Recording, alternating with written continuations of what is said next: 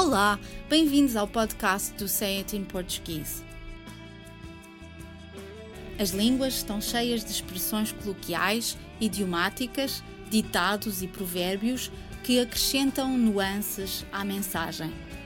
Mas nem sempre é fácil compreender o seu significado pelo contexto onde se encontram, e por isso gostaríamos de explicar o que querem dizer.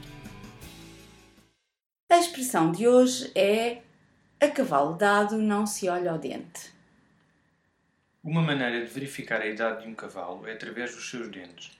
Quando queremos comprar um cavalo, a primeira coisa que fazemos é verificar o estado da sua dentadura para tentar avaliar se o vendedor está a dizer a verdade sobre a idade do animal. Se o cavalo é oferecido, talvez não seja de boa educação tentar ver se nos estão a oferecer um cavalo jovem e de boa saúde ou não pois estaremos a parecer ingratos a quem nos está a oferecer o cavalo, questionando a sua generosidade. Que curioso! Na China, quando se oferecem presentes, é considerado uma falta de educação abrir o embrulho para ver o que nos estão a oferecer, exatamente pela mesma razão. Está implícito nesta expressão que devemos estar gratos por todas as coisas que nos oferecem, independentemente da qualidade ou características do presente, ou até do nosso gosto pessoal. A última coisa que devemos fazer é procurar problemas ou defeitos nas coisas que recebemos de forma gratuita. Eis dois exemplos de como a expressão se usa. Eu só uso meias pretas, mas este Natal recebi três pares de meias às cores. A cavalo dado não se olha ao dente.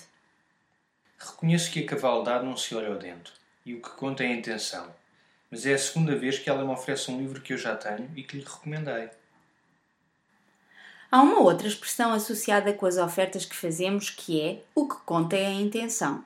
Esta expressão pretende sugerir que devemos ficar contentes simplesmente com a intenção ou o esforço que a pessoa fez para nos oferecer uma prenda, independentemente do dinheiro que foi gasto, ou se a prenda vem ao encontro de uma necessidade que temos ou se se adequa aos nossos gostos.